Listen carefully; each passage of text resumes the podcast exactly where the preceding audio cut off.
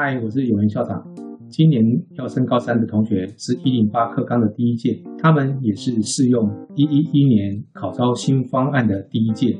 这一集我要帮同学跟家长快速复习一下关于考招你们一定要知道的五件事情。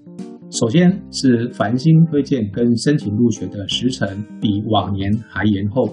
我们首先谈一下考试的部分，学测时间呢是定在一一一年的一月二十一日到二十三日，跟以往不一样，从两天变成为三天。那分科测验的部分，也就是我们所说的职考的部分，从以前的七月一号、二号、三号往后延，延到七月十一号到十二号。那这次考试的部分，关于招生的部分呢，先看一下繁星推荐，繁星推荐从以前的二月。往后延到三月的中下旬，那申请入学呢？往后延延到三月的下旬开始报名，然后五月十九号到六月五号之间办理甄试，六月十五号呢是放榜。各位有没有看到？是六月十五号才放榜哦。那分发入学部分呢？是八月十二日放榜。好，那这边呢，我们要跟各位提醒一下。六月十五号申请入学放榜，到七月十二的分科测验只剩下不到一个月。那以前呢，有不少考生要等申请放榜结果，看看怎么样，再来决定他要拼战职考的力度。那这样子的策略呢，可能要有改变了。我建议高三的学习呢，你还是要兼顾，除了可以避开一些风险之外，还可以为你未来大学之路的学习来做打底。其实对各位同学是没有什么损失的。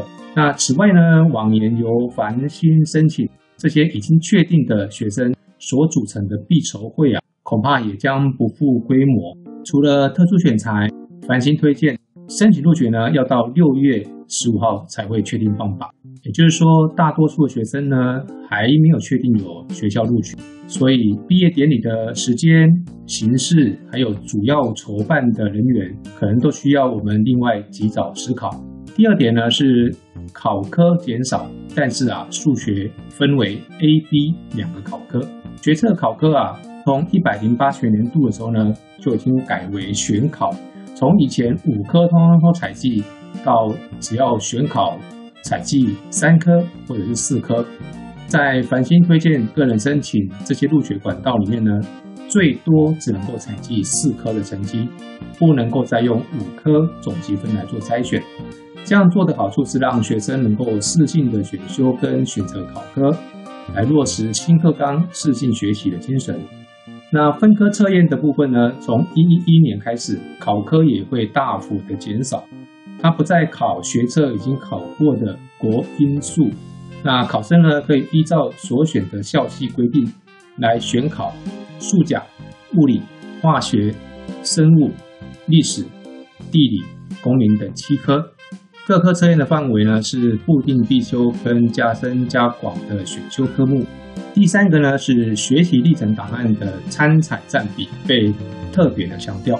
那从招联会来的公文里面显示，大学的考招新制呢，申请入学它的采集项目包含了学测，我们称之为叫 S，那这个部分占比最多只有五十 percent，还要再加上综合学习表现，我们称之为 P，这个 P 呢包含了 P one 跟 P two，P one 就是学习历程档案，P two 呢就是由大学校系所置办的甄试，例如像笔试、面试、实作。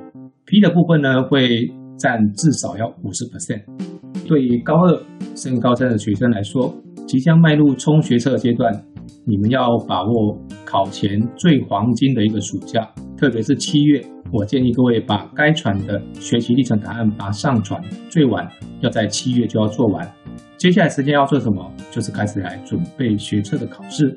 第四点是考试分发入学，S 和 Y。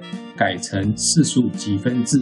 大学的考招新制度啊，同学必须要记住三个英文字母，就是 S 学科能力测验，Y 分科测验，P 综合学习表现。申请入学呢，采集的是 S 加 P；分发入学呢，采集的是 S 加 Y。为了方便在分发入学同时采集 S 加 Y，大考中心呢会把学测的分数在分发入学的阶段。转为和 Y 一样都是四十五积分，但是在申请入学阶段呢，还是会沿用十五积分。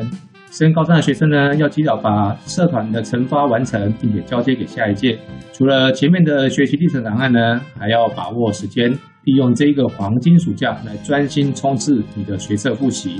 那复习的进度呢，要尽量配合学校的复习考还有模拟考的进度，调出自己的复习计划，利用每一次的复习考、模拟考来验收你复习的成效，也培养你考试的手感。